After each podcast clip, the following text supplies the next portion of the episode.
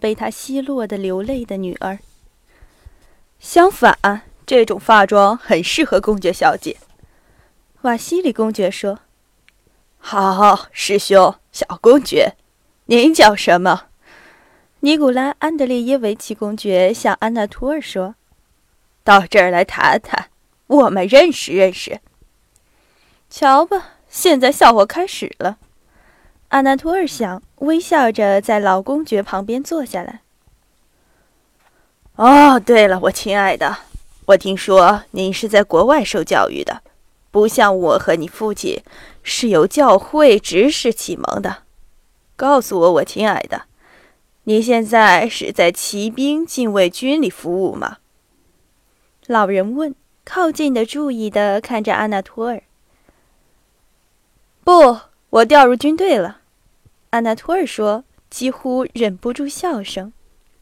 哈，好事儿啊！那么，我亲爱的，您想报效皇帝和祖国吗？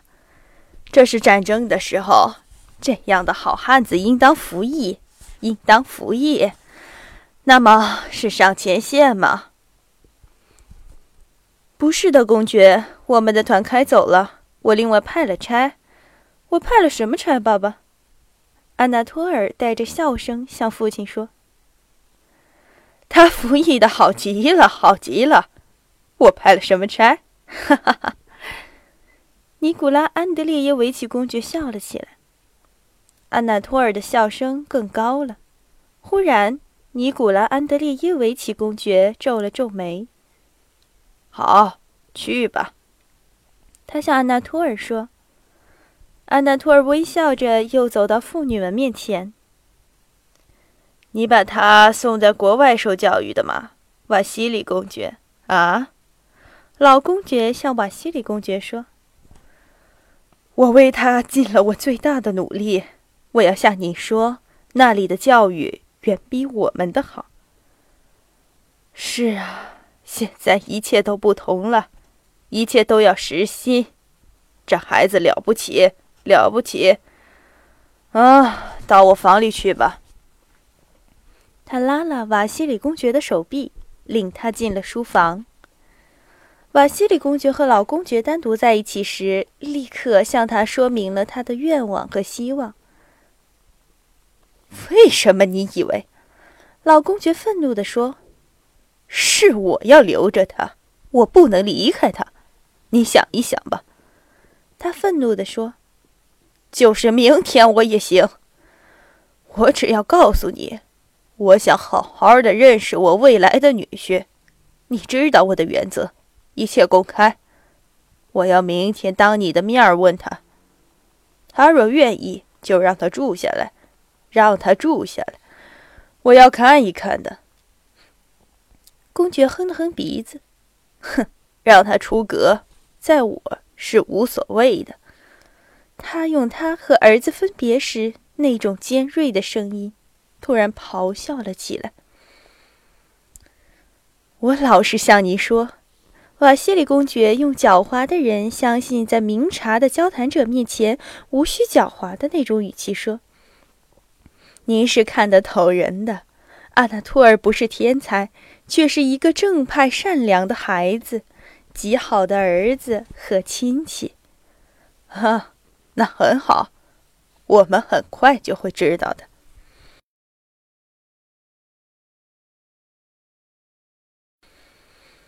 对于好久不和男子们来往的孤单的妇女们，总是有这样的感觉。尼古拉·安德烈耶维奇公爵家的三个妇女，在安娜托尔出现时，同样的觉得，他们的生活直到现在为止说不上是生活。他们思想、感觉、观察的能力，俄顷之间都增加到了十倍，似乎他们的生活直到此时为止。是在黑暗中过的，而忽然被新的、富有意义的光辉照亮了。玛利亚公爵小姐完全没有想到，并且忘记她的面孔和发妆了。那个或许做她丈夫的人的美丽开诚的脸，吸引了他全部的注意。他觉得她良善、勇敢、坚决，有男子气，并且有胸襟。他相信这个，关于未来家庭生活的许许多多的幻想，不断的出现在他的想象中。他赶走着，并且极力掩藏他们。但是我对他不太冷淡吗？玛利亚公爵小姐想。我极力约制我自己，因为在我心坎里，我觉得我已经和他太接近了。但是他并不知道我对他所想的一切，并且或许以为我不中意他。于是，玛利亚公爵小姐极力想要，却又不会对新客人显得殷勤。可怜的姑娘，她丑得多么厉害！安娜托尔想。布瑞昂小姐也被安娜托尔的来临引起了极度的兴奋。她另有一种想法。当然，这个没有确定社会地位、没有亲戚朋友，甚至没有祖国的美丽的年轻女子，并不想毕生侍候尼古拉·安德烈耶维奇公爵，读书给他听，以及做玛利亚公爵小姐的友伴。布瑞昂小姐久已期待着一个俄国公爵，她能够立刻赏识她的比丑陋的服装不衬的不灵巧的俄国公爵小姐优越的地方，并且爱上她，把她带走。而这种公爵终于来了。布瑞昂小姐有个故事，这是她从姑母那里听来，并由她自己编完的。她爱在自己的想象中重复这个故事。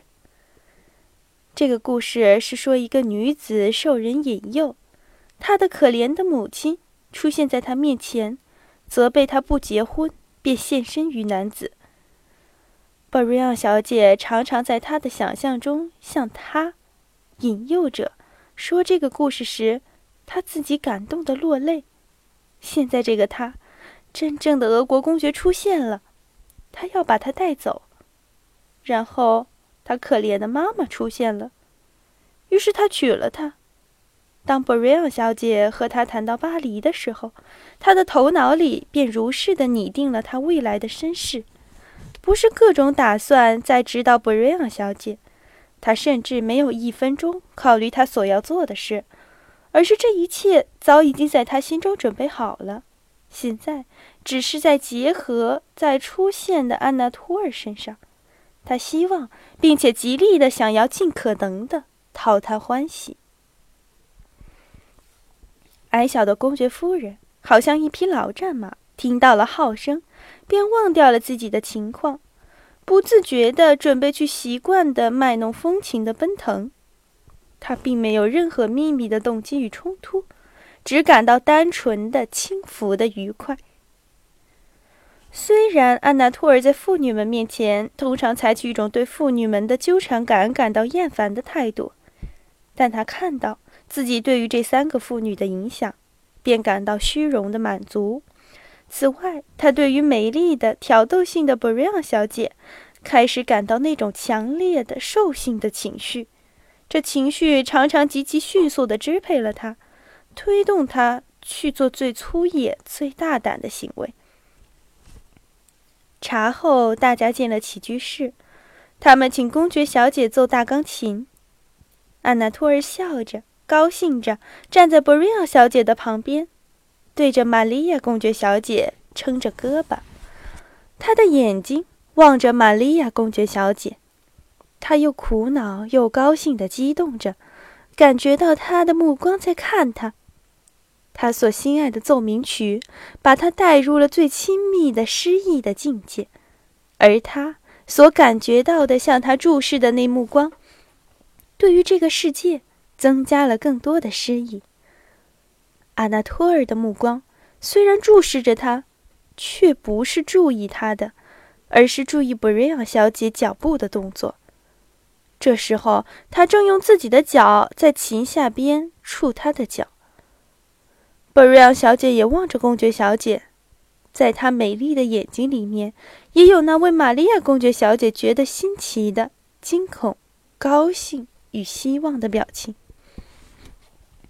他多么爱我，玛利亚公爵小姐想。现在我是多么幸福，并且将来和这样的朋友和这样的丈夫在一起，我会多么幸福！他会做我的丈夫吗？他想，不敢看他的脸，却依然感觉到注视在他身上那个目光。晚上，在饭后，大家开始分散的时候，阿纳托尔吻了公爵小姐的手。他自己不知道，他怎样获得了这个胆量，但他对直的看了看那个像他的近视眼镜凑着的美丽的面孔。离开公爵小姐之后，他又去吻了布瑞亚小姐的手。这其实是非礼的，但他那么有把握的、很自然的做了这一切。布瑞亚小姐脸红了一下，惊恐的看了看公爵小姐。多么周到啊！公爵小姐想着。难道布瑞亚小姐会以为我会嫉妒她吗？我会不看重他对我的真情与忠实吗？于是，公爵小姐走到了布瑞亚小姐面前，用力的吻她。安娜托尔要去吻矮小的公爵夫人的手。不不不，等你父亲写信给我，说你的行为好了的时候，我就让你吻我的手，要到那时候才行哦。于是，公爵夫人向他举了一只手指，微笑着。走出了房。